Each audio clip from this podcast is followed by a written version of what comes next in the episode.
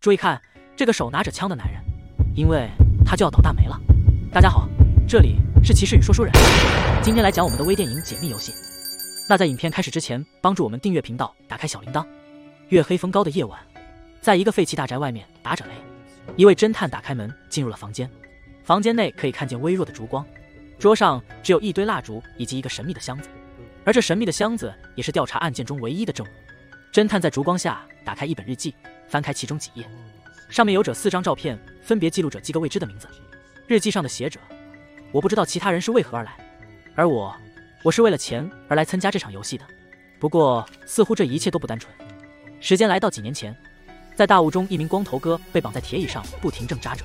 看起来，只要沙漏漏完，这张铁椅将会要了他的小命。此时，一个戴着面具的面具人出现在了光头哥的面前，似乎就像是在玩弄手里的猎物。面具人待没多久就离开，只留下光头哥一个人。光头哥不停的求救，希望有人能够来救他，但是希望并没有出现。伴随着时间的消逝，光头哥的生命也伴随着尖叫声消失。而此时待在一旁的背心弟是强森，他目睹了这一切。身为队友，他应该要去帮助光头哥的，但却因为害怕而迟迟不敢出手。就这样，强森跑回去找他的队友会合。这位不停敲打机器的洋装妹叫做艾米丽，她一直敲打的机器是一台解码机。原来，只要成功解码各处的解码机，这些正被追杀的生存者们就有机会逃离这里。不用太久的时间，艾米丽就成功的解码出密码，拉着强森离开了。接着来到草帽姐这边，草帽姐偷偷摸摸的来到了大门前，尝试着输入密码，打算离开这个鬼地方。但事情没那么顺利，大门并没有打开，草帽姐只好怒捶大门。看了看手上的怀表，看起来时间真的不多了。时间再度回到现实。侦探仅凭着日记中的线索拼凑出了一张地图，而这些生存者似乎都是为了某种共同的利益来到这里。侦探继续在大脑中推演着。这时候，草帽姐跟贝辛蒂两组人马分别都来到解码机面前开始解码，完全没注意到雾却是越来越浓。但正草帽姐正专心在解码的时候，面具人却突然出现，一把他抓住了草帽姐。当在另一处的强森与艾米丽刚完成最后一台破译后，大门的警报声响起。两人同时也听到了远处传来草帽姐的尖叫声，因此非常义气的决定先去救草帽姐。他们来到一处充满迷雾的迷宫，进入迷宫之后，发现了草帽姐的围裙被扔在了一边。浓雾中依稀可见有人被套布袋绑在椅子上，看起来草帽姐被绑的椅子是跟前面的光头哥一样的椅子。两人赶紧上前营救，强森紧张的帮忙松绑。就在要掀开布袋的当下，两人都吓傻了，没想到这个布袋底下的人并不是草帽姐。而竟然是杀手面具人，两人瞬间吓傻，强森吓得跌坐在地上，艾米丽害怕的不停向后退，起身后便转身逃跑。强森不敢相信艾米丽就那么跑了，不意外的，强森被抓上了椅子，极度痛苦的强森尝试着想要止脱，但面具人就站在他的面前，不停的挑逗强森。强森不停的求饶，希望面具人能放他一马。就在这时候，一道声音大喊：“开拽！”一声枪响。艾米丽手中的信号枪击中了面具人。原来刚刚他没有逃跑，只是跑到迷宫深处找道具而已。火药击中了面具人的头部，面具人倒地挣扎着。艾米丽赶紧帮忙强森松绑，两人一拐一拐的逃离现场。但走不了多远，强森仍然倒下，他的腿流了不少血，情况看起来似乎不妙。艾米丽见状，赶紧帮忙强森包扎，但眼见面具人很快就会追上来，双方展开了一番争执。强森觉得自己的腿已经受伤，或许让他留在这里，趁面具人不注意的时候，再给他一发子弹，是更好的选择。见到强森这么坚持着，艾米丽也似乎正在犹豫，眼下好像也没有其他更好的计划了。阴险的笑声不停地从那副诡异的面具底下传出来，面具人脱下了面具，充满血丝的脸颊开始抽动，面具人竟然开始跟自己对话。这个人的大脑似乎有点问题，自己在跟自己吵架，看起来有人格分裂。而且，看起来比较神经的那个人格就要赢了。在人格之间的拉扯下，面具人转换了人格。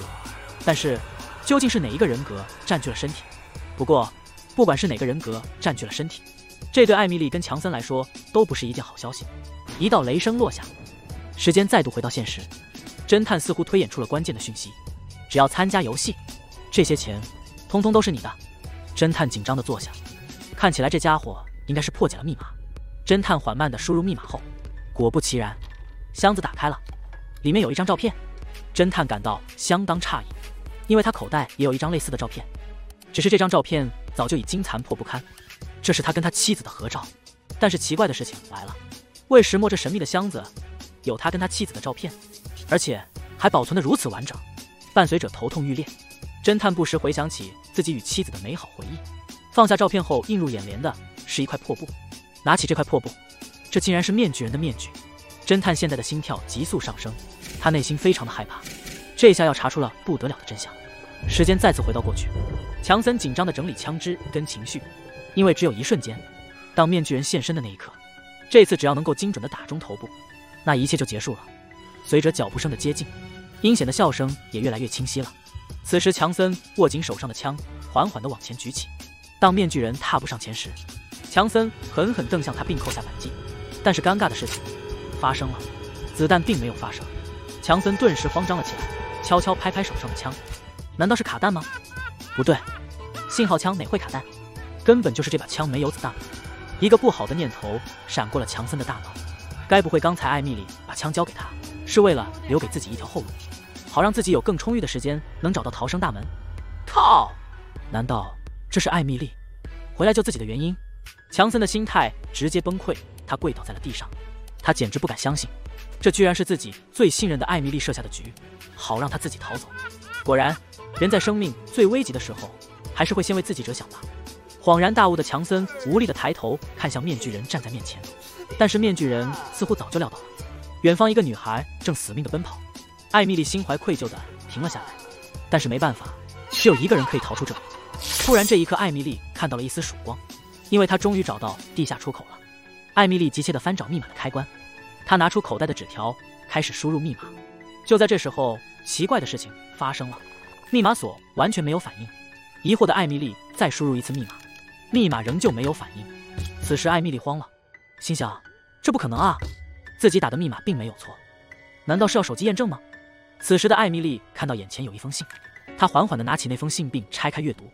五秒钟过去了，艾米丽的眼神呆滞，她眼泪流了下来，邪恶的笑声随着浓雾又缓缓地飘了过来。原来面具人似乎早就料到这些人会互相背叛。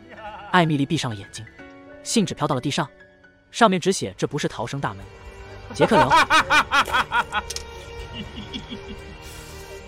Hello, my little bunny.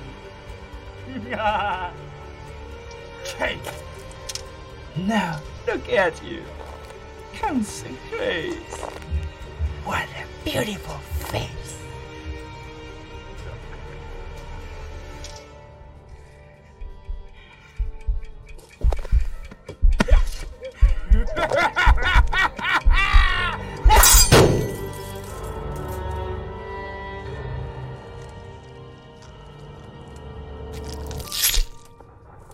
破碎的记忆浮现，侦探的头痛欲裂，感觉大脑就要爆炸了。一段记忆涌上，他的妻子似乎为了保护石魔东西而被暗杀，情绪崩溃的侦探抱着妻子的身躯痛哭。原来这一场屠杀游戏，主办者就是十年前的侦探自己。而自从妻子死后，他分裂出了不同的人格，当然也失去了这期间的记忆。直到现在，这所有的一切他都回想起来了。侦探拿起面具人的面具，接下来他将继续他的复仇。好了。跟大家分享一个小秘密，大部分的观众可能不知道，这部片其实是提姆执导的作品，而且其实还有后续的故事，并且是一部长篇电影的计划。但是因为时间的关系，没办法在这一支影片中讲完。之后再出一支片跟大家分享，包括彩排、拍摄、首映，以及我们所参加过的国际影展。那各位观众，你们对这种类型的故事有兴趣吗？在下面留言告诉我们。那我们就下部影片见，拜拜。